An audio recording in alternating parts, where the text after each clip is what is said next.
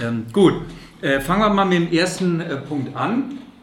Man könnte ja der Auffassung sein, äh, was, was soll die Aufregung? Ja? Äh, was bringt's? Ähm, Scheine und Münzen im Portemonnaie oder Guthaben auf dem Konto ist das nicht das Gleiche. Also Sie gehen irgendwo einkaufen und dann zahlen Sie mit Bargeld äh, oder äh, Sie sagen, ich überweise das oder Sie zahlen mit Karte und kostet ja gleich viel, oder?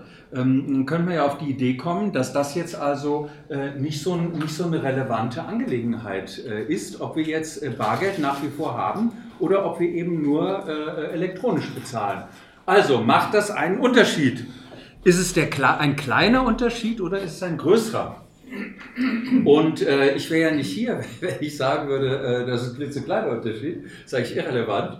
Ähm, nur Bares ist Wahres gibt es ja so eine lustige Sendung äh, und der Titel dieser Sendung äh, spricht das schon wirklich äh, aus.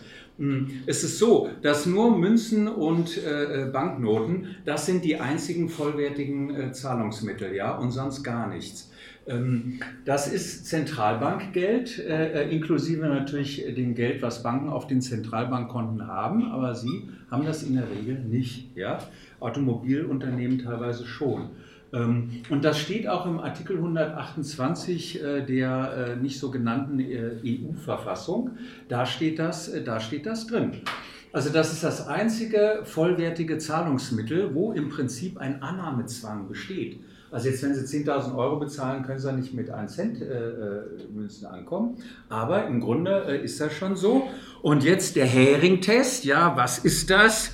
Das ist Norbert Hering. Ja, und der hat zwei Bücher geschrieben. Einmal äh, äh Bargeldabschaffung und zweitens Schönes neues Geld. Da geht es um sowas ähnliches. Das ist er aus Frankfurt, ähm, äh, Handelsblatt, Redakteur.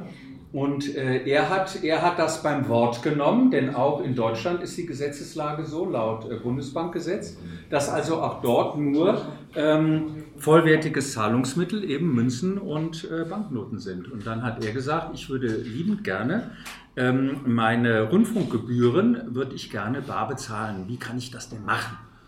Dann haben die gesagt, das können Sie überhaupt nicht machen, es ist viel zu kompliziert, stellen Sie sich mal vor, jeder macht das. Und dann sagt er, ja, aber ich habe da dummerweise was gelesen ähm, dass sie das eigentlich annehmen müssen. Nee, machen wir aber nicht. Lange Rede, kurzer Sinn. Das ging durch verschiedene Instanzen durch. Dann landete es beim Bundesverwaltungsgericht. Und wie das in Deutschland so ist, äh, die haben gesagt, ja, hm, hm, hm, äh, irgendwie problematisch schon, ja, soll der EuGH mal entscheiden. ja? So, und äh, eine lange Geschichte kurz gemacht, da ist es nun also beim Europäischen äh, Gerichtshof, ja.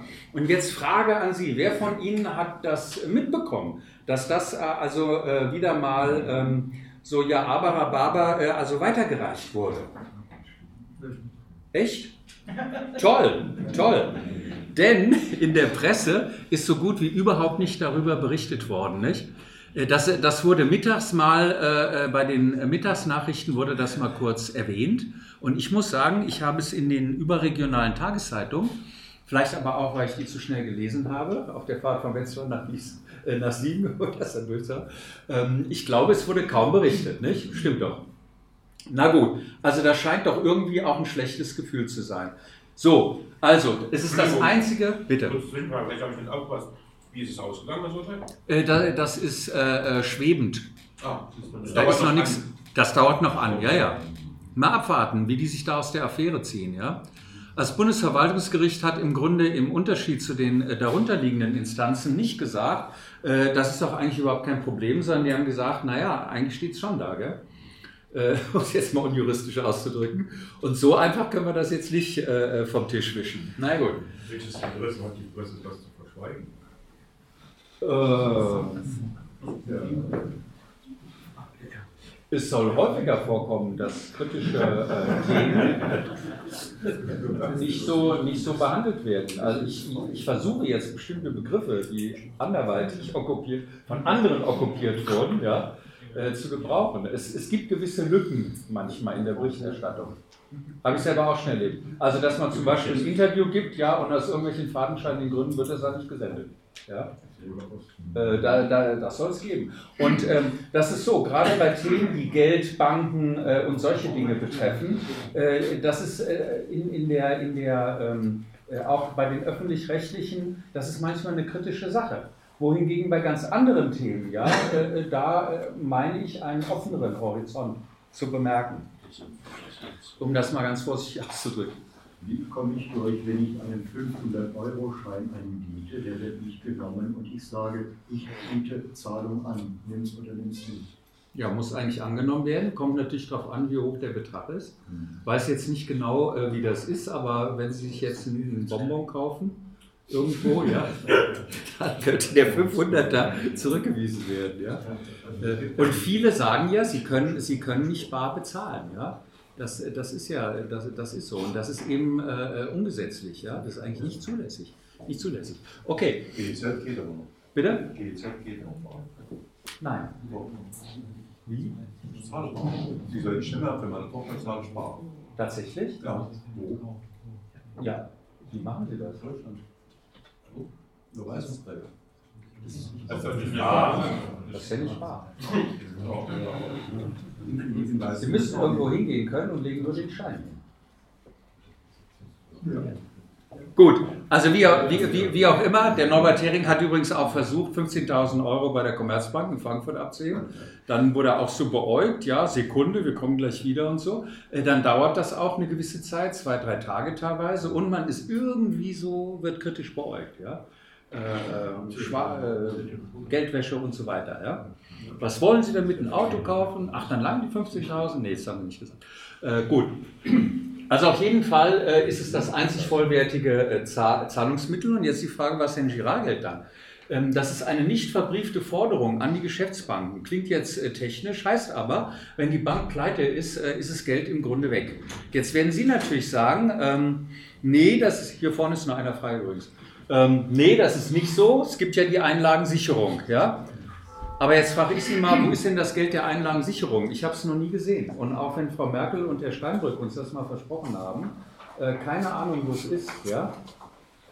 Und äh, wenn Sie jetzt äh, den Bankenverband nehmen, also nicht Sparkassen und äh, Raiffeisenbanken, und die fragen, wie viel ist denn in eurem Sicherungsfonds drin, dann sagen die, oh, das verraten wir euch nicht. Ja? Ungefähr 4 Milliarden.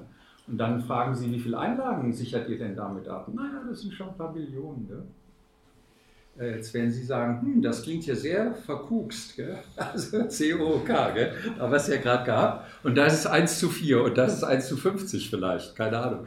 Also auf jeden Fall, die Einlagensicherung sollte man sich nicht so drauf verlassen. Und es gibt ja äh, Zypra, äh, äh, früher Zyprioten genannt, ähm, die die Erfahrung damit gemacht hatten. Die hatten Geld auf dem Bankkonto und dann äh, äh, wurde da der Schuldenschnitt gemacht und äh, dann war es ein bisschen weniger. Und wenn sie Geschäftsleute hatten, die da, daraus zum Beispiel Gehälter bezahlt haben, dann haben die halt ausgesehen. Ja? Außer sie waren Reiche oder sie, sie gehörten da zu einer bestimmten Schicht dann sind sie nach London gegangen, haben das Geld abgehoben. Aber der Durchschnittsbürger hat halt in die Röhre geguckt. Also mit anderen Worten, wenn Sie äh, Geld, äh, Geld, auf dem Girokonto haben, äh, da können Sie schlecht mitfahren. Und die Griechen haben es ja auch gemerkt, nicht? Also die Griechen haben gemerkt, dass zwischen äh, einem Geld auf dem Girokonto und wenn ich jetzt äh, an den Geldautomaten gehe und das Geld rausziehen will, das kann ein riesiger Unterschied sein. Ja? Da sagt nämlich der EZB-Rat, ihr kriegt eine Kontingentierung und dann gibt es einen Run und dann bricht die Sache zusammen. Ich meine, es wäre jetzt ein langes Thema, äh, ob überhaupt der EZB-Rat äh, das machen darf. Ja?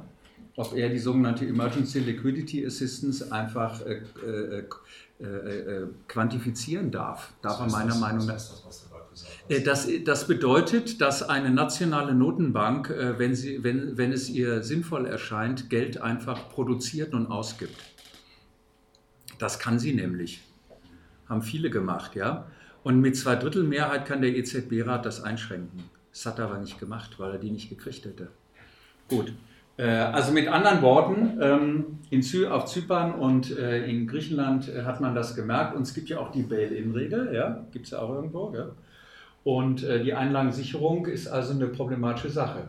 Und so insofern kann man sagen, nur Bargeld ist, ist richtiges Geld, ja, die sogenannte gemünzte Freiheit, wie es so schön heißt. Was heißt Bail-in?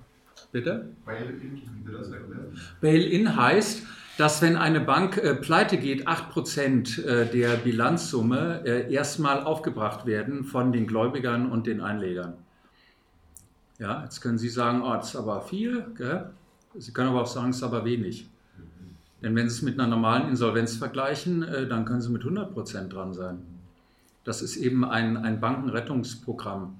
Und überhaupt ist der ganze Bail-in-Prozess, ohne auf die äh, Steuergelder zurückzugreifen und ohne das Finanzsystem zu Fall zu bringen, äh, das ist eine Chimäre, die von der Politik, den, den Wissenschaftlern teilweise und natürlich den Bankhäusern in Frankfurt und anderswo kultiviert wird.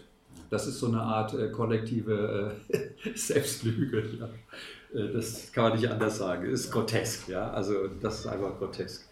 Und das sehen Sie ja auch äh, in, an der Höhe, äh, die, die dann für diesen Sicherungsfonds da vorgesehen sind. Und das ist ein Schabernack. Ja, was jetzt die Abschaffung des Bargeldes betrifft, vorerst äh, gibt es scheinbar nur eine Art Salamitaktik, kann man sagen. Ja?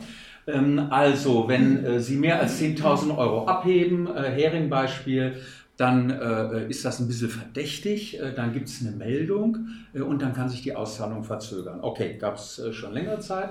Der 500-Euro-Schein soll wegfallen, ja damit äh, die Bank, äh, äh, also damit Betrüger und, ähm, und Kriminelle, äh, dass die dann einen schweren Arm kriegen, wenn es dann die Hunderter oder so tragen müssen, ja. Ähm, aber ich vermute, die nehmen dann Schweizer Franken, da gibt es dann einen Tausender noch, nur nebenbei. Ähm, dann gibt es äh, Münzwechselgebühren, ja, die äh, vielen kleinen Einzelhändlern zusetzen.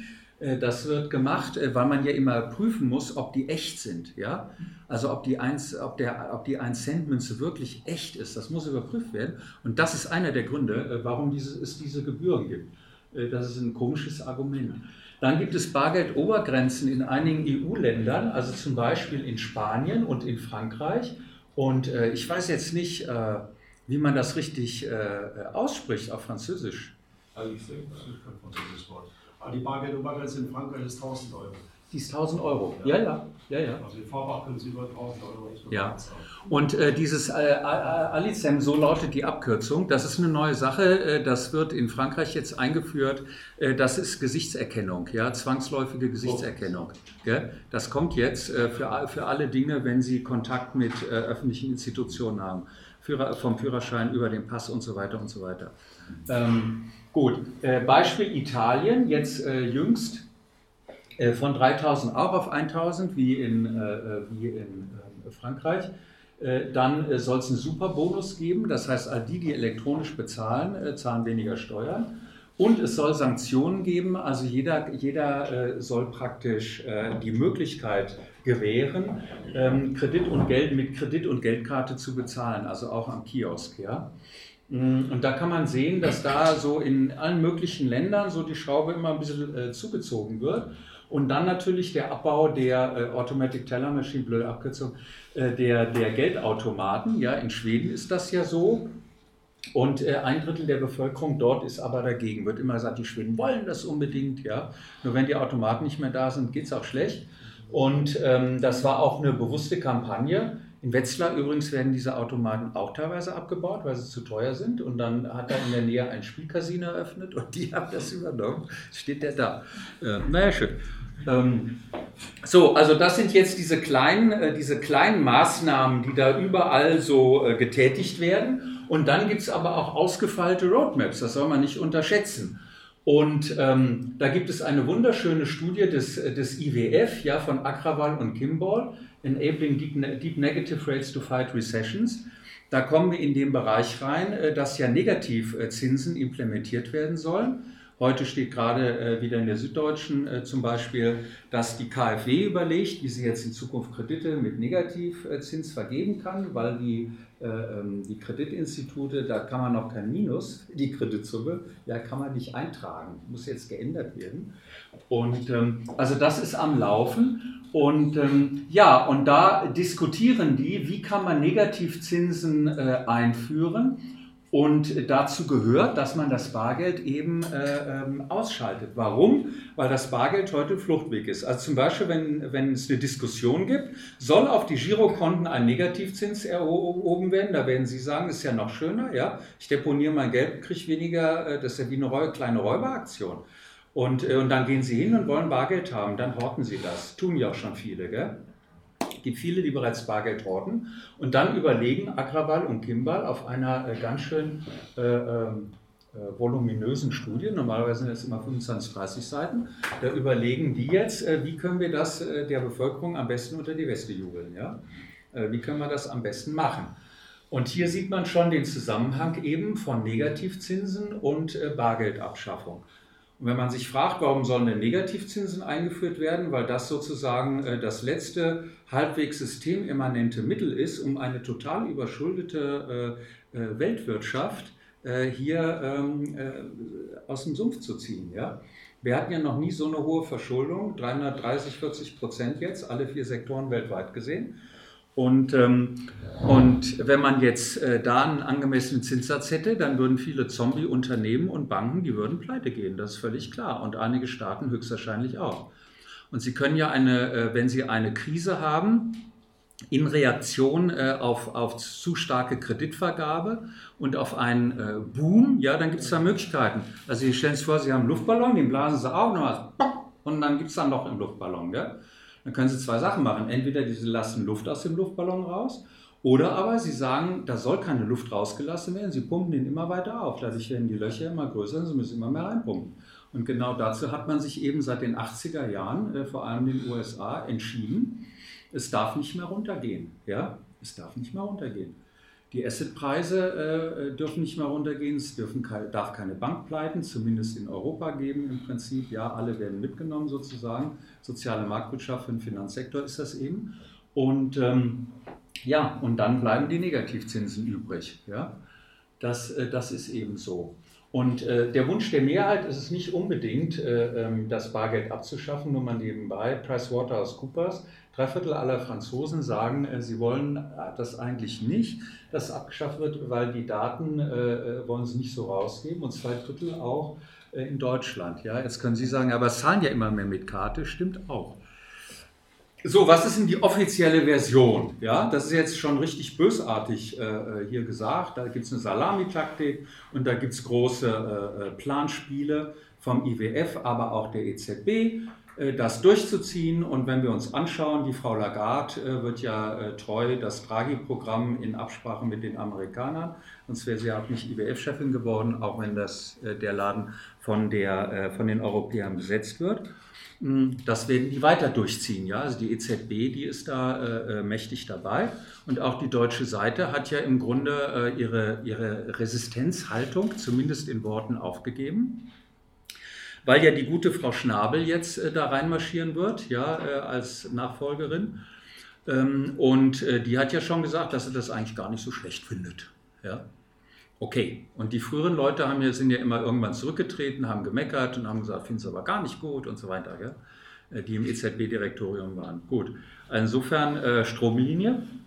Und jetzt ist die Frage, wie wird denn argumentiert eigentlich äh, von denen, äh, die das Bargeld äh, da in den Hintergrund drängen wollen? Da gibt es zwei Argumente. Erstens Kriminalitätsbekämpfung, wer kann schon dagegen sein? Und zweitens, es gibt ja so viele Steuerbetrüger und legale Vermeider und so weiter. Und wie kann man denen denn in die Suppe spucken? Ja, das ist doch das Argument, das gebracht wird. So, und da kann man sich äh, fragen, ja, früher gab es das ja eigentlich auch schon, Kriminalität und Steuervermeidung äh, äh, auch, ja. Und äh, ich war ja mal für Steuern zuständig, als ich noch in Erfurt war. Und ich hatte das äh, jahrzehntelang, äh, bin jetzt alt genug, um das sagen zu können oder zu wissen.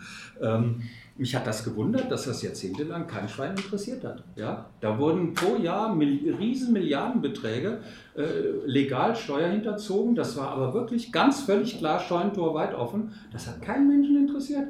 Wenn sie es den Studenten erzählt haben, die gesagt, ach wirklich, kann ich ja gar nicht glauben. Ja? Nicht? Und plötzlich ist das ein Riesenthema. Also man kann sich fragen, warum eigentlich jetzt? Und dann kann man mal fragen, wer hat denn diese Geschichte mit Bargeldabschaffung in die Welt gebracht? Ja? War das der CIA? War das das Bundeskriminalamt? War das das FBI? Ja? Oder, äh, ähm, oder irgendeine andere ähm, äh, Organisation? Und da muss man sagen, nee, das waren die eigentlich überhaupt nicht. Sondern irgendwelche Leute, die im Geldsektor gearbeitet haben, sind plötzlich hier Ersatzpolizisten geworden. Und da muss ich sagen, das finde ich ulkig. Ja? Ich meine, die EZB ist ja sowieso super schlau, wenn sie die Troika nehmen, nicht? Die wussten ganz genau, die, äh, die EZB-Leute, wie man in Griechenland den Arbeitsmarkt zu reformieren hat. Insofern sind das wirklich die Master of the Universe sowieso. Äh, aber man kann sich echt fragen, ähm, warum kam denn diese, diese, diese Anforderung nicht aus der Ecke? Und dann muss man sagen, schlaue Kriminelle äh, meiden Bargeld. Ja? Nicht? Also wenn sich äh, die ganzen Sachen mit Clankriminalität äh, oder äh, diese ganzen Panama, LuxLeaks, Cum-Ex, die Steueroasen-Problematik, ja, und sogar der Herr Barnier, der damals ja der entsprechende Kommissar für, dafür war, der hat gesagt, naja, durch all diese Sachen wird eine Billion Euro in, in der EU pro Jahr geht verloren. Boah, da können Sie in fünf Jahren die ganze EU sanieren, ja, nicht? Also 5 Billionen gehen verloren, nicht weil es Bargeld gibt, sondern weil man schlicht und einfach ein verdammter, beschissener Saftladen ist in der EU. Das kann man nicht anders sagen. Ja? Wenn Sie gucken, äh, äh, wie äh, zurückhaltend man teilweise umgeht mit, mit Investitionen oder solchen Dingen, ja, und äh, das darf nicht ein Prozent über dem BIP des, äh, de, de Europas liegen, da rechnet man genau nach, ja. Ähm, und, und, und da, da sind die Tore weit geöffnet. Das heißt, man könnte sich wirklich hier mal die Frage stellen, ob das nicht scheinheilige Vorwände sind. Ja? Meine Vermutung ist es ehrlich gesagt. Also wenn Sie sich auch den illegalen Handel mit Bankverbindungen angucken, äh, den ganzen Internetbetrug, ja, und wenn Sie sich dann anschauen, was für eine ärmliche Veranstaltung äh, die deutschen Sicherheitsbehörden bei der Verfolgung von solchen Sachen abgeben, ist unfassbar. Ich habe zweimal Trojaner drauf gehabt, mein ganzes Ding war, äh, die konnten mir hinterher sogar nach einer Woche sagen, welche Trojaner das war. Da habe ich gesagt, und was machen Sie dagegen? Da sagen die, ja, da können wir überhaupt nichts gegen machen. Ja? Also so ist es, gell? Und da würde ich sagen, also wenn ihr Kriminalität bekämpfen wollt, nichts dagegen, ja, aber bitte nicht am Bargeld hier das aufhängt. Und es gibt eine Financial Intelligence Unit beim Zoll. Und da wird gesagt, von allen, die arbeitet zu langsam, die hat viel zu wenig Leute, ja, wobei so Leute rentieren sich. Gell? Zollbeamte sind verdammte Profit Center. Ein Zollbeamter, der ein gutes Gehalt kriegt, der spielt in der Regel das fünf- bis zehnfache im Jahr wieder ein. Ja? Und Sie kennen ja aus Frankfurt, was passiert, wenn die das wirklich ernst nehmen, gell? wo die dann landen. Das haben Sie vielleicht mitgekriegt. Ja, und es gibt nicht einmal einen Abgleich der Datenbanken der Landespolizeibehörden, weil die ihre IT-Systeme nicht äh, äh, harmonisieren können. Ja? Und da kann ich nur sagen, also Leute, wenn ihr Kriminalität bekämpfen wollt, egal welcher politischen Couleur ihr seid, da kann man im Prinzip nichts dagegen haben. Ja? Aber dann macht das auch, und zwar dort, wo es wirklich relevant ist. Man kann sich halt fragen, sollen hier Terroristen entdeckt werden? Ja? Oder soll eigentlich eine umfassende Verhaltenskontrolle der Bevölkerung stattfinden? Wenn Sie sagen, naja, pff, nee, hier nicht, gell, aber so draußen, ja, ist doch was. Äh, aber Bahnhof Südkreuz, gell? ein paar hundert Leutchen, die da äh, Gesichtserkennung und so weiter mitgemacht haben. Und äh, wie wurden die belohnt? Wie wurden die belohnt, die da mitgemacht haben? Mit Amazon-Gutschein. Kann man schon sagen. Ist irgendwie passend, ja? Ist irgendwie passend. So, jetzt mal ein paar, äh, nach so viel Negativismus, mal ein paar positive äh, Aspekte pro Bargeld. Es ist eine elementare bürgerliche Freiheit, Nicht-Kontrollierbarkeit, Privatsphäre, Anonymität. Ja? Nicht? Äh, das ist ja so, wenn, wenn Sie irgendwas kaufen, vielleicht tut Ihnen das hinterher mal leid, dass Sie das gemacht haben, dann ist das aber immer, immer notiert. Ja? Und wenn Sie eine Blockchain haben, dann forever. Das ist keine gute Idee. Ähm, Okay, zweite Sache, Bargeld ist krisensicher. Ja, und wenn, wenn wir hier schon vor Kriminalität reden, würde ich sagen, dann ist Bargeld gerade wichtig. Und zwar deswegen, weil die technische Infrastruktur ja ausfallen kann. Ja? Wie kann die ausfallen? Also wenn, wenn ich Krimineller wäre oder, oder, oder Terrorist oder so, ja, dann würde ich versuchen, halt die, äh, die technische Infrastruktur lahmzulegen, dass hier, was weiß ich, Saarbrücken oder so, dass da mal ein paar Tage äh, das Licht aus, ausfällt, ja, äh, dass die Wasserzufuhr nicht mehr funktioniert und so weiter. Äh, sagen einem Leute, wäre im Prinzip gar nicht so schlecht, äh, gar, nicht so, äh, gar nicht so schwierig, ja. Oder sie haben halt Cyberattacken, nicht Erpressung, ja. Äh, äh, also die, eine Stadt gibt so, hat man ja jetzt schon in den USA, eine Stadt äh, legt ein paar hunderttausend, ein paar Millionen hin. Ansonsten legen wir euch hier mal eure ganze äh, äh, IT-Infrastruktur flach und dann natürlich auch die Ökokalypse, in der wir sind. Ja? und jetzt, wenn Sie sagen, na, das ist jetzt wirklich übertrieben, aber reden Sie mal mit Leuten, in New York, als der Thunderstorm Sandy, als der da war, ja, lese ich mal Berichte durch. Da, äh, da, da, äh, da, war nichts mehr, da war Stromausfall und, und, und. Ja? Und das war wirklich schlimm. Und so Leute sind jetzt bei Extinction Rebellion. Das ist kein Zufall. Kann ich Sie kurz fragen? Sie Bitte. haben vorhin den Begriff Blockchain äh, erwähnt. Äh, was hat man darunter zu verstehen? Uh, darf ich zurückziehen? Also Blockchain ist, ist, ein, ähm, ist, ist ein Verfahren, wo Sie also praktisch äh, äh, ohne, eine, ohne eine zentrale Instanz ähm, äh, Zahlungsvorgänge, aber auch Dokumentenaustausch und so weiter machen können. Und, ähm, und dann ist die Frage, wie werden die Blöcke generiert und, und, und. Gell? Bitcoin und so weiter, die Chinesen und der äh, Stromverbrauch und, und, und. Und dann natürlich die Frage, äh, ist das wirklich äh, ein Unterschied zwischen dem Private und dem Public Key? Ja, das gehört ja im Grunde hierher. Das heißt also, Sie, Sie wandeln durch einen Algorithmus, wandeln Sie Ihr eigenes Profil, dass man Sie identifizieren kann, um in einen Public Key, ja, was weiß ich, paar Zahlen oder sonst was. Und dann wird gesagt, vom Public Key kann man auf keinen Fall Quantencomputer lassen mal draußen auf den Private Key zurückschließen. Ja? Und komischerweise hat man aber wirklich ein paar Kriminelle genau darüber gefunden. Weil der, der Public Key ist ja immer der gleiche und dann können Sie gucken, wer hat wann was gemacht und da können Sie Rückschlüsse auf denjenigen, der das gemacht hat, ziehen. Und wenn Ihnen mal später was leid tut, dann ist, wäre das aber genau da drauf. Ja?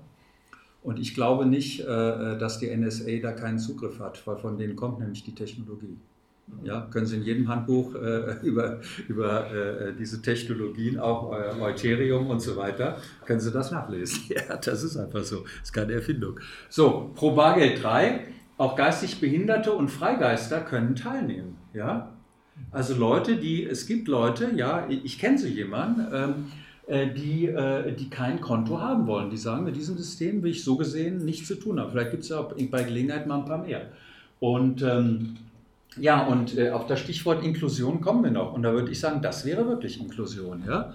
Dann eine andere Sache ist, es ist kostengünstig. Jetzt gibt es äh, Studien, die, äh, da könnte ich ins Detail gehen, tue ich jetzt aber nicht, äh, gibt es Leute, die Studien gemacht haben, sagen, das wäre viel billiger, wenn man nur noch äh, so bezahlen würde. Aber wenn Sie mit einer Karte bezahlen, sehen Sie die Kosten ja nicht, weil sie auf alle Kunden umgelegt werden. Ist ja ökonomisch gesehen im Grunde eine Unmöglichkeit, ja.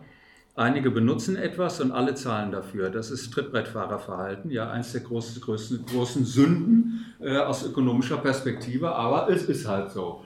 Und äh, es gibt eine Studie der Bundesbank, die zeigt, dass zumindest beim momentanen Zahlungsverhalten es so ist, ähm, dass die Kosten, die für Unternehmen anfallen, äh, geringer sind, wenn äh, bar bezahlt wird. Ja?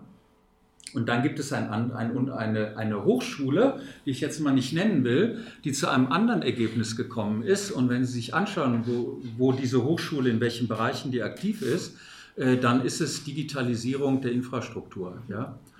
Und äh, da würde ich sagen, man könnte fast vermuten, dass es hier einen Interessenkonflikt gibt.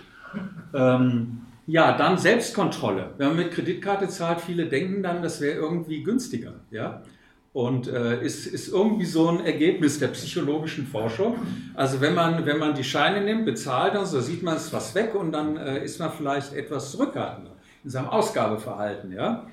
Und wenn man sich die Überschuldung vieler Leute anguckt, wäre vielleicht gar nicht so übel. Ähm, ja, ökonomischer Schutz vor Enteignung kommt gleich noch. Ja? Äh, Das hatten wir ja aber auch schon ein bisschen. Negativzinsen könnte ja eine Zentralbank sagen, wir implem- implementieren Negativzinsen. Dann sagen die anderen Banken, wir sind dagegen, müssen aber mitmachen, weil wenn die uns da auf unseren äh, Ko- Zentralbankkonten, wenn die uns da negativ besteuern, dann gehen wir pleite, wenn wir es nicht weitergeben. Ja? Und die Politik sagt, ja, was ist denn hier los mit der EZB? Ja? Äh, Wie können die denn nur? Ja, äh, der Weidmann, der ist ja geeignet dafür, der regt sich mal auf, macht dann trotzdem mit. Und ähm, der würde dann, würde dann sagen, ja, nicht? Und äh, das ist eben ein Problem. Also ökonomischer Schutz vor Enteignung kommen wir noch zu. Dann Bollwerk gegen Totalitarismus. Ja? Also stellen Sie sich doch mal vor, äh, ein, in einem totalitären Regime, äh, zu einem komme ich gleich noch, äh, würden alle, könnten Sie nur bezahlen äh, äh, mit, mit, Karte oder so. Ja? Wie würde das ausgehen? Ähm, da könnten Sie ganz schnell geschnappt werden. Ja? Das ist klar. Und stellen Sie sich mal vor, wir gehen 70 Jahre zurück, wie wäre das da gewesen? Ja, jetzt äh, gibt es Verteidiger des Bargeldes. Äh, naja, viele Fragezeichen. Die Medien, hm, Also ich hatte ja ein, zwei Mal auch damit zu tun, wie die dann die Berichte da hingedeichselt haben. Und die Schweden, ja, so ein paar alte Leute, ja, ich bin für Bargeld und dann die Jugend, die da klick-klack, gell? Und so, also die doofen Alten und äh, die fixen Jungen. Da darf ich hier mal kurz einwerfen. Es ist uns nicht gelungen, in der Saarbrücker Zeitung die Ankündigung dieser Veranstaltung äh, hinzukriegen. Tja,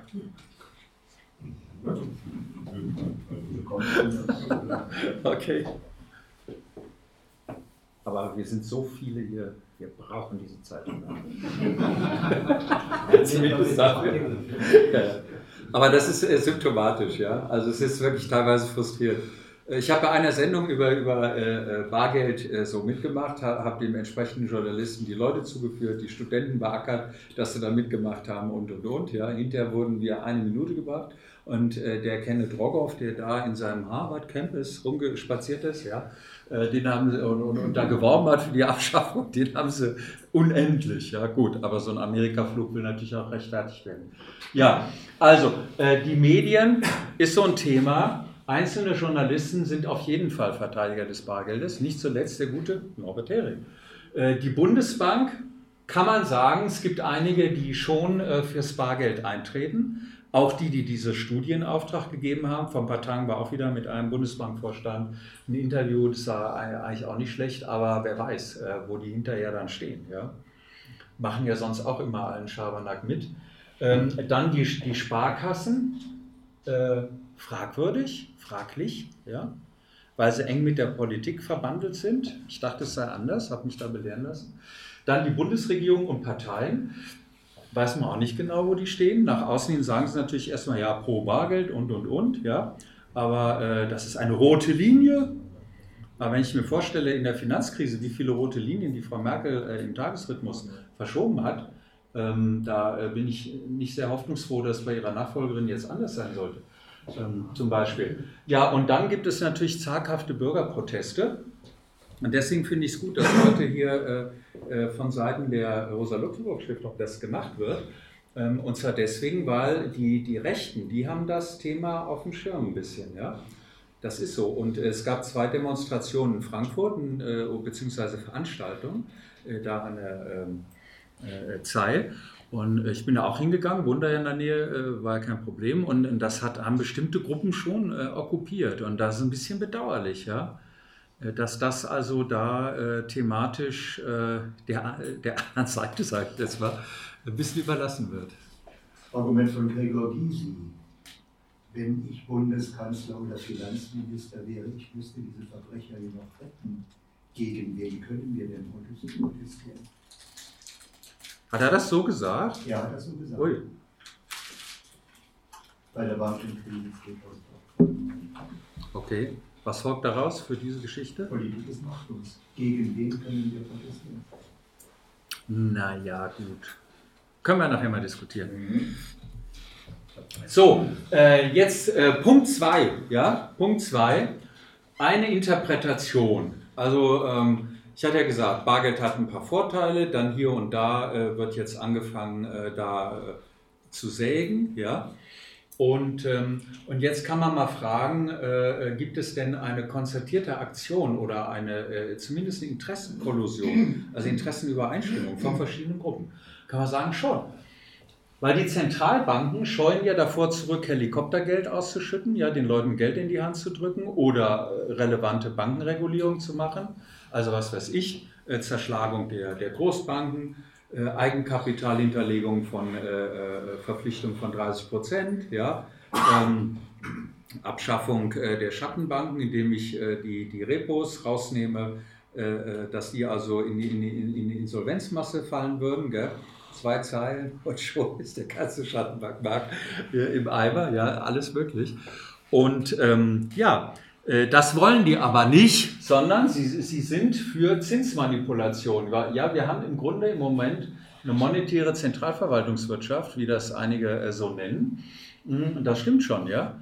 Also wenn Sie sich anschauen, wer bestimmt die Preise, äh, wer treibt die, die Kurse von Staatsanleihen hoch und auch von, von den, ähm, auf den Aktienmärkten und so, das ist eine völlig klare Geschichte. Da, da steckt die, die Zentralbank mit hinterher.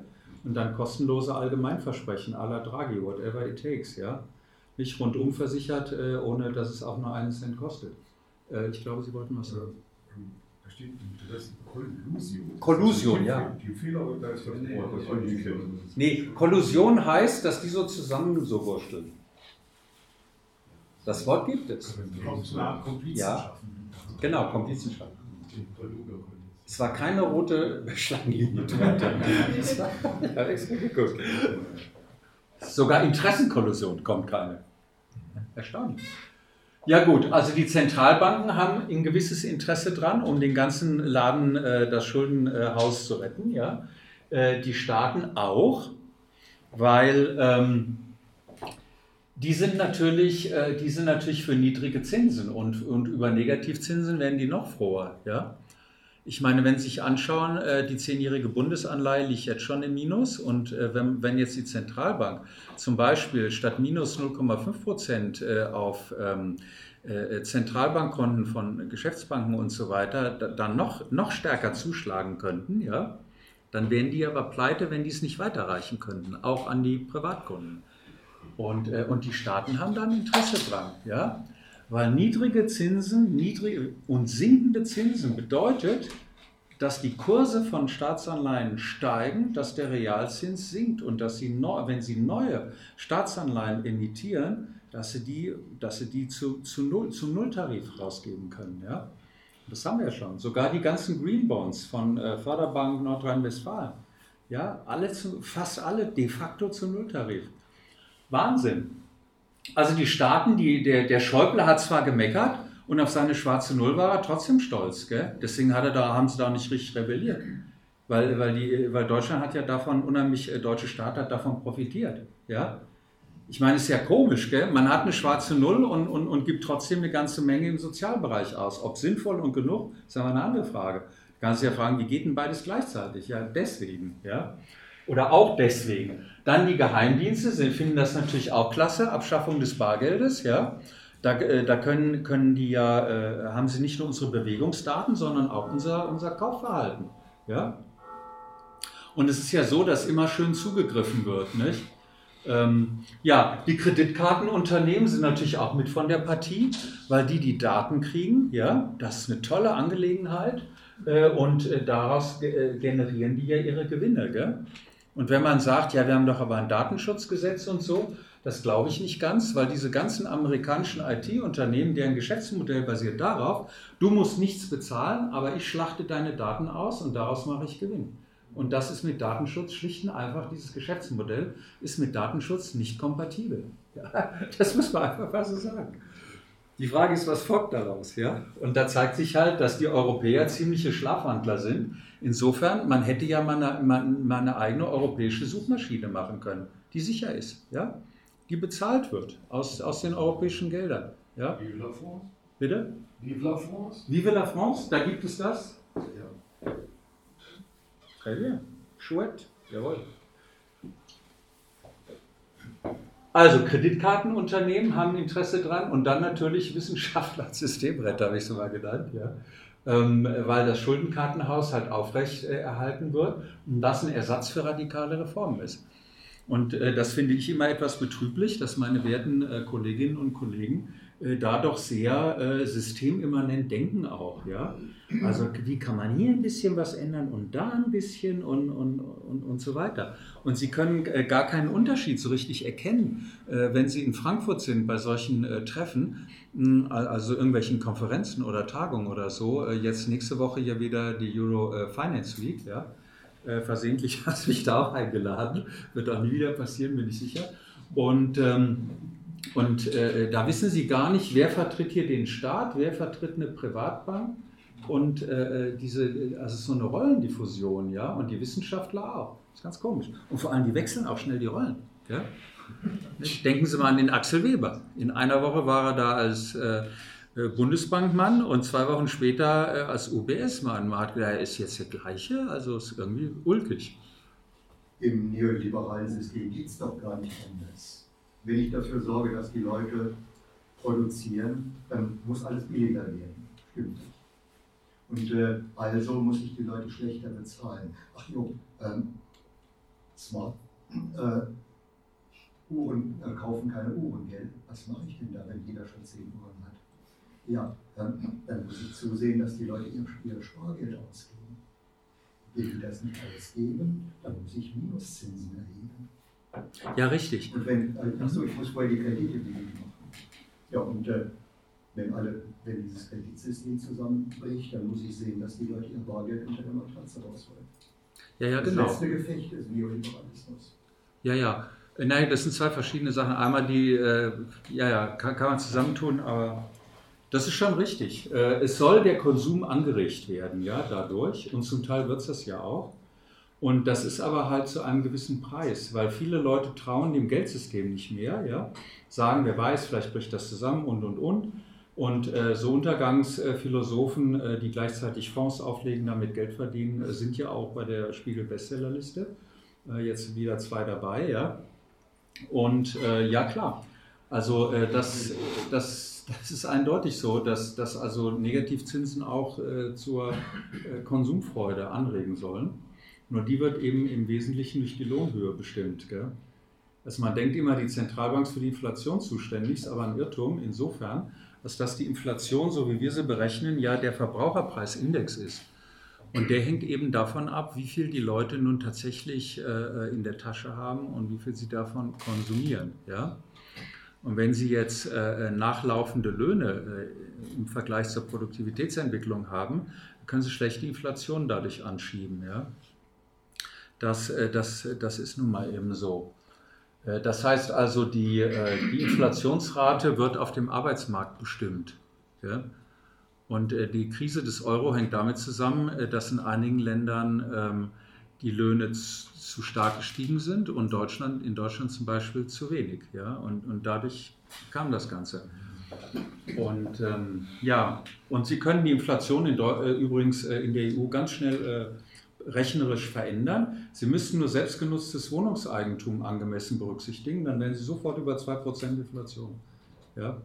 Und es ist ja auch komisch, wenn man sagt, äh, man will Preisstabilität, aber das äh, geht einher mit 2% Inflation.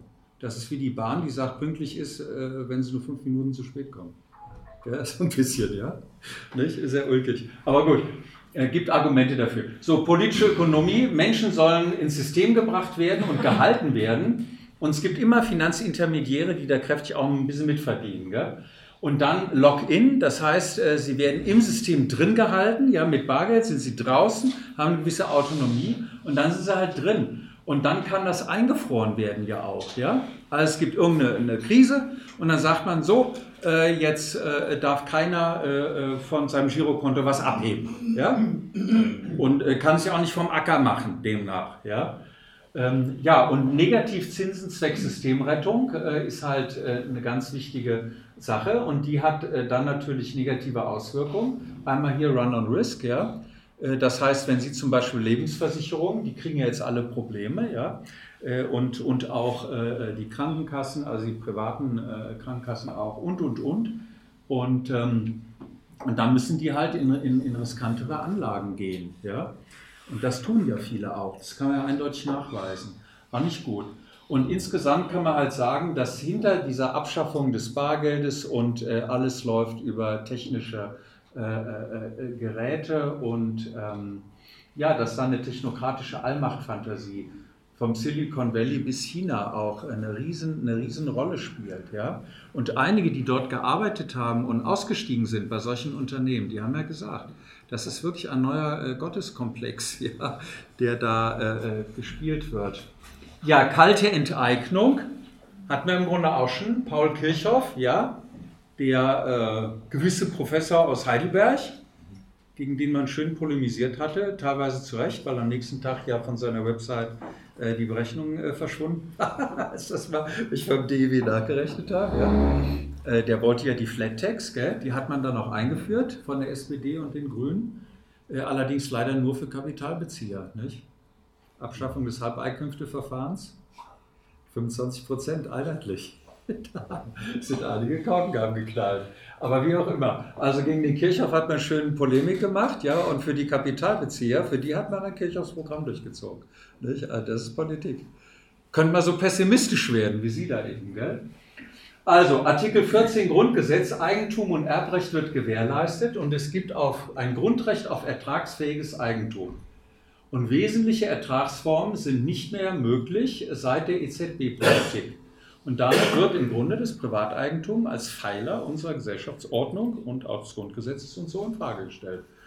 Das ist jetzt eine konservative Kritik, stimmt aber irgendwo. Gell? Und aus der Ecke kommen dann halt äh, äh die, die Leutchen von, vom rechten Spektrum. Ja? Äh, die, äh, die bringen das dann. Ja.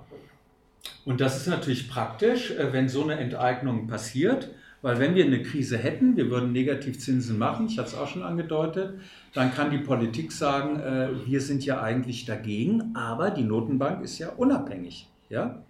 Das heißt, sie können eine Enteignung machen, ohne dass sie verprügelt werden und ohne dass der Bundespräsident, ohne das Hemd wechseln zu können, äh, schnell Gesetze unterschreiben muss.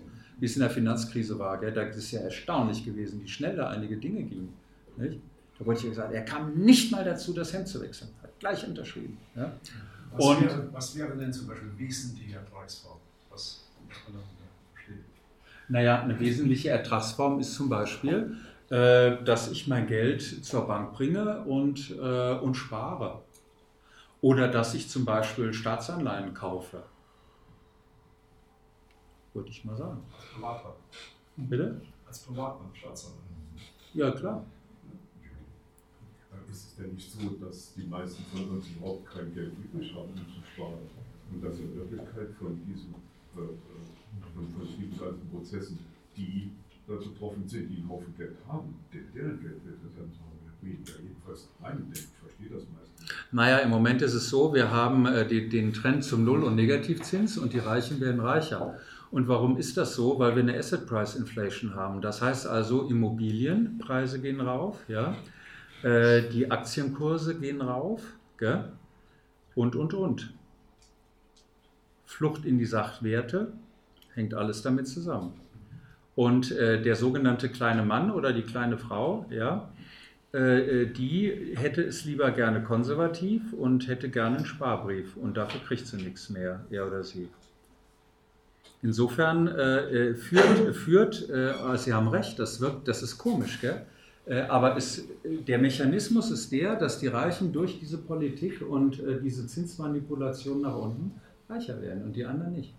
Jetzt können Sie fragen, ist das zwangsläufig so? Würde ich sagen, nein.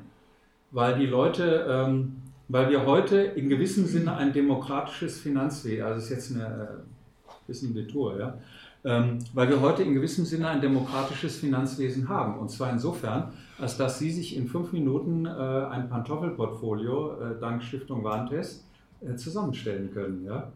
Und dann können Sie von diesen ganzen Gaunern profitieren, ja, indem Sie sich den MSCI World kaufen und AAA-Staatsanleihen, ja, oder, oder, oder sie mischen es und, und kaufen äh, den äh, Arero, den Welt, Weltfonds, ja, vom Weber aus, aus Mannheim. Kann man alles machen, machen die Leute aber nicht. Stattdessen lasse ich Zertifikate aufdrücken. Nicht? Also am, in, in, ein paar Tagen äh, trage ich was vor über sogenannte nachhaltige Investments und untersuche da unter anderem äh, die, die Sparkassen und Union Investment, also Dekan Union Investment, was die den Leuten anbieten. Und bedauerlicherweise nach der Finanzkrise sind, sind, sind viele Menschen, äh, die ein bisschen übrig haben, einige haben es nicht, stimmt, aber einige doch auch, so irgendwo Mittelschicht. Und äh, die sind sofort wieder zu den Banken gerannt und, und haben sich wieder einseifen lassen, ja? mit Zertifikaten und sonst was. Ich habe mit mit einem Unternehmens, äh, mit einem äh, Berater, Vermögensberater, habe ich in, in fünf Städten haben wir angeboten, kostenlos, wie die Leute, wir haben keinen Cent dadurch verdient, nur die Saalkosten gehabt, äh, wollten wir denen erklären, wie die das machen, weil in einer halben Stunde können sie es selber machen. Ja? Und da ist aber kein Mensch gekommen. Insofern, äh, der Bürger wird verdummt äh, und, und, und er lässt sich aber auch verdummen. Ich sage es mal so ganz hart. Kommt hier nicht so gut an, bin ich sicher. Ja? Aber äh, das ist leider so. Gell? Ist so. Das ist frustrierend, ist echt frustrierend. Naja, also Enteignung über die Notenbanken ohne demokratische Rechtfertigung. Ja, das ist so ein Problem. Wenn Sie jetzt zum Beispiel einen Negativzins von minus 5% hätten, dann ist ein Viertel äh, Ihres Geldes nach fünf Jahren weg. Blöd. Ja, rettet die Banken und das System. Banken haben dann noch weniger Einschränkungen, da sie keine Abhebungsbremse haben. wenn Sie sich fragen, äh, was hindert Banken, äh, unendlich viel Kredite rauszugeben, dann gibt es ja, äh, wenn wir mal so nach den Lehrbüchern gehen, gibt es zwei Einschränkungen. Geldschöpfungsmultiplikator, das ist einmal Bargeld, dass Bargeld abgehoben werden kann. Sie haben auf dem Girokonto was und 5 oder 10 Prozent werden da abgehoben in der Regel im bestimmten Zeitablauf. Und das dürfen paradoxerweise die Banken nicht selber herstellen. Das heißt, 95% Giralgeld dürfen sie selber herstellen, ja, aber die 5% äh, Banknoten und Münzen dürfen sie nicht herstellen. Kann man sagen, ist ja einfach bescheuert, ja, aber es ist so. Es hat historisch äh, hat sich das so rausentwickelt. Und ähm, naja, und wenn die jetzt kein Bargeld mehr äh, vorrätig halten müssten, was sie ja bei der Zentralbank ordern müssen, und womit sie ja von, von Guthaben auf ihrem Zentralbankkonto zahlen, das zahlen müssen, ja, dann würden die natürlich sagen, ja, das ist prima. Da haben wir einen Freiheitsgrad mehr, ja. Weil im Prinzip ist ja nur Eigenkapitalhinterlegung, äh, äh, Mindestreservepflicht äh, gleich 1%, aber das kann man eh umgehen im Prinzip, ja. Äh, und, äh, und halt äh, diese, diese Bargeldquote, das sind ja die, die Bremsen sozusagen in einem Papiergeldstandard, ja. Das wurde ja am Anfang, hat es ja schon darauf hingewiesen, dass wir keinen Goldstandard, keine Goldbindung mehr haben. Ja? Also dem Geld entspricht nichts Reales in dem Sinne, außer Vertrauen und wir müssen darin unsere Steuern zahlen. Ja? Das ist sozusagen das Fundament. Gut. Ja, und äh, monetäre Zentralverwaltungswirtschaft, leichtes Geld, da weltweite Überschuldung sonst zum Kollaps führen würde. Das wird halt von Wissenschaftlern, Rogoff, aber auch äh, von der Citibank dem äh, Buiter wird das halt äh, flankiert. Und in Deutschland könnte ich auch ein paar nennen, wollte ich aus äh, Cortesi-Gründen mal lassen. Ja, die Verteilungswirkung von Negativzinsen sind, hatte ich auch schon erwähnt irgendwie. Das gilt für Wohlhabende. Immobilien, Aktien, Unternehmenswerte schießen rauf. Gell? der Durchschnittsbürger bevorzugt unriskantes Sparen. Und das wird, wird weitgehend unmöglich zurzeit. Gell? Also selbst wenn man das auf einem äh, Giro, äh, selbst wenn man das äh, bei einem, äh, wenn man das online macht, äh, kann, man, kann man die, äh, wenn auch niedrige Inflationsrate, nicht mehr schlagen. Vor einem Jahr, anderthalb Jahren war es noch anders. Ja, und das ist eben ein Anstieg der ungleichen Verteilung. Und das erwähne ich nun mal, ist ein Nebenkriegsschauplatz, Kryptowährung, Libra, E-Geld und so weiter. Das wäre ein eigenes Thema. So, jetzt totalitäre Kontrolle. Jetzt habe ich einen Fehler gemacht. Und zwar, nicht erschrecken, irgendwo hier muss man, irgendwo hier muss man äh, Rucksack. Ah, da ist er. Ich wollte Ihnen nämlich was vorlesen. Kleines Lesestündchen. Ja. Hätte ich mal vorher rausholen sollen. Na, da ist er. Da ist er. Da ist er.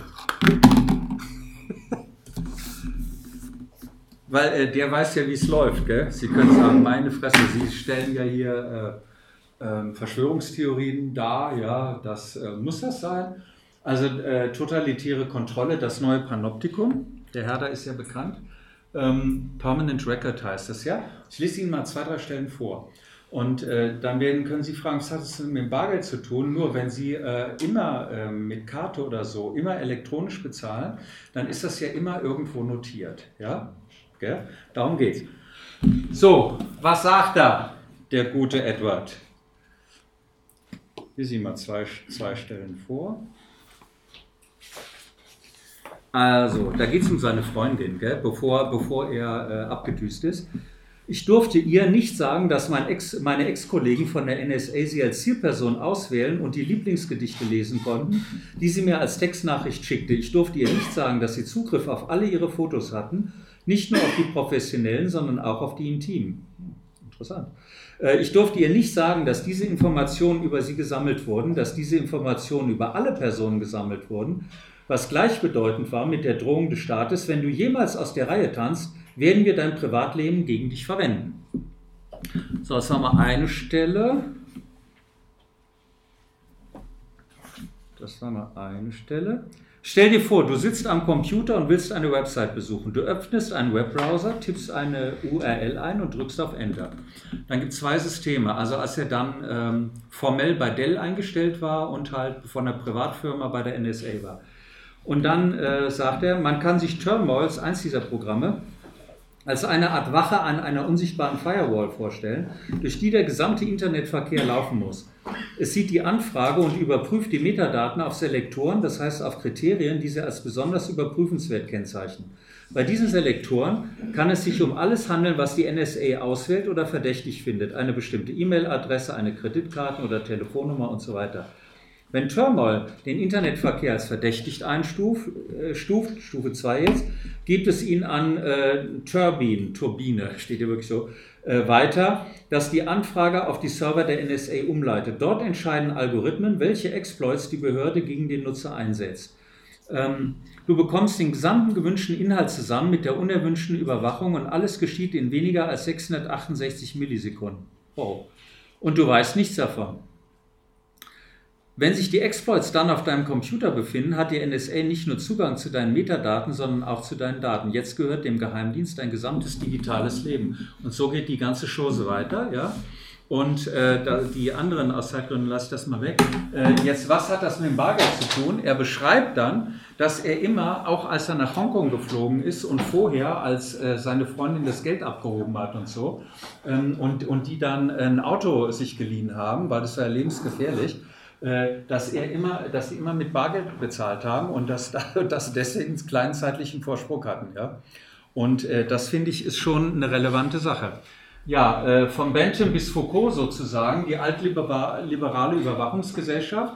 Früher war das so, ähm, und man sagt immer liberal, ja, da wird doch nicht kontrolliert. Äh, das ist aber immer die andere Seite des Liberalismus, äh, Freiheiten, aber auch Kontrolle. Und die Kontrolle wurde von Bentham, das war ja ein Utilitarist, auf den sich gerne auch die Ökonomen berufen, von ihrem Menschenbild her und so, ja. Die Utils, die dann maximiert werden sollen, ähm, bis zum Biopolitik Foucault halt. Da sitzt immer einer, sieht man hier nicht so schön, sitzt immer einer in der Mitte und der kann hier alle kontrollieren. Ja, die können ihn nicht sehen, er kann aber alle so sehen. Ja. Und äh, wo gibt es das? Ja, im Gefängnis und zum Beispiel früher in Fabriken, ja, bei der Kontrolle, gell? unmittelbaren Kontrolle. Das war die altliberale Überwachungsgesellschaft. Und äh, heute haben wir eben aus dieser Panoptikum-Perspektive eine moderne Kontrollallianz, und ähm, äh, etwas scherzhaft, aber doch auch ernst äh, gemeint, kann man sagen, das ist eine Public-Private Partnerschaft. Ja? Äh, wir haben Überwachung, die soll Konformität äh, bewirken, Persönlichkeitsprofile, was übrigens auch bei E-Geld möglich ist. Ja? Viele sagen ja, ja toll, dann kriegen wir ein Konto bei der Zentralbank, das aber, kommt das Gleiche raus.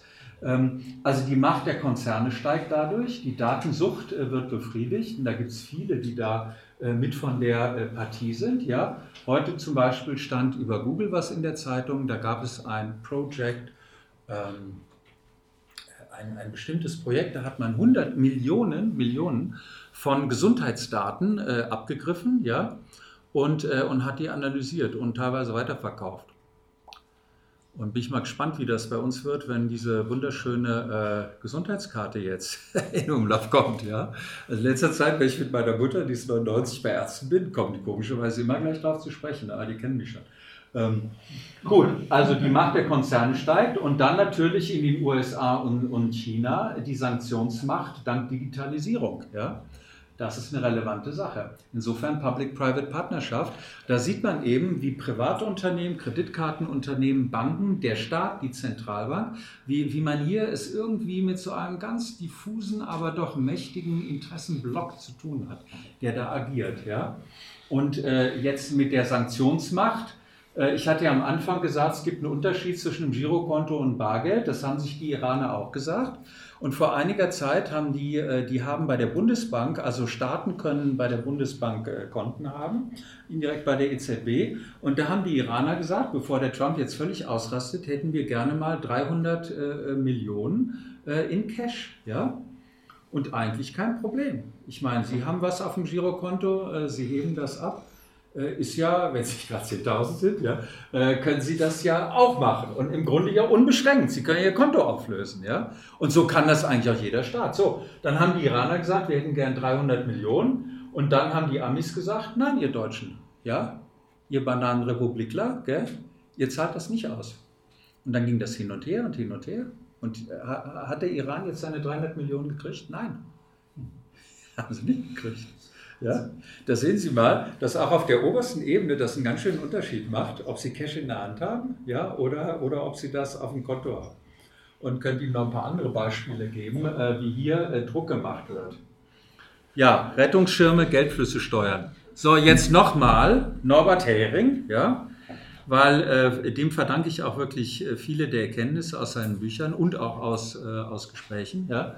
Ähm, äh, der hat nämlich mit diesem Buch, was da eben aufschien, hat er nämlich hier diese Kampagne Kampf dem Bargeld, hat er das äh, publik gemacht, ja, und hat äh, wirklich ein Jahr lang recherchiert, wie da die Zusammenhänge sind. Und ansonsten hat das praktisch kaum jemand äh, ähm, auf dem Schirm gehabt.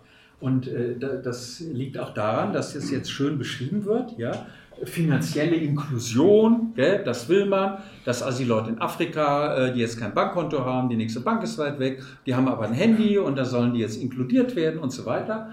Äh, und digitale Identität. Ja? Identität kann man nichts dagegen haben, ja. Digital, naja, schön und gut.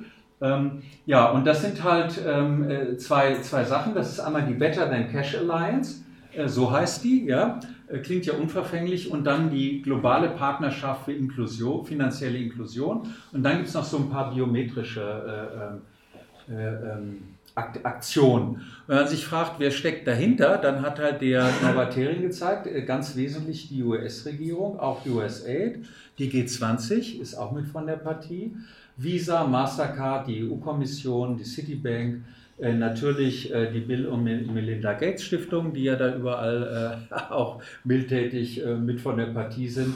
Dann die Weltbank, die Ford Foundation, NSA Biometrie seit langer Zeit und natürlich auch das äh, äh, schön verschneite World Economic Forum. Die äh, ähm, arbeiten da auch mit und auch die deutsche GIZ, ja, äh, die ehemalige GTZ, also die Gesellschaft für internationale Zusammenarbeit. Da gibt es ein Flüchtlingslager in Jordanien und damit da auch keiner betrügt, äh, wird, wird dort so biometrische Verfahren werden da ausprobiert. Ja? Das heißt, die Leute kriegen nur Geld, wenn sie sich biometrisch erfassen lassen. Da kann man mal gucken, ob das funktioniert. Und wenn sie dann nicht mitmachen, kriegen sie nichts zu essen. Also alle machen mit. Ähm, klingt übertrieben, es ist aber so. Ja, und Regierungen der Entwicklungsländer, äh, die werden jetzt äh, in diesen Sog der Bargeldabschaffung äh, mit hineingezogen. In Nigeria ist das sehr, sehr stark. Da gibt es praktisch eine Identity Smart Card, ja, das ist wie ein Personalausweis, der den Vorteil hat, dass es gleichzeitig auch eine Mastercard ist. Und Mastercard gibt die aus. Ja, da können Sie sagen, ui, das ist eine ganz tolle Public Partnerschaft hier, Public-Private Partnerschaft.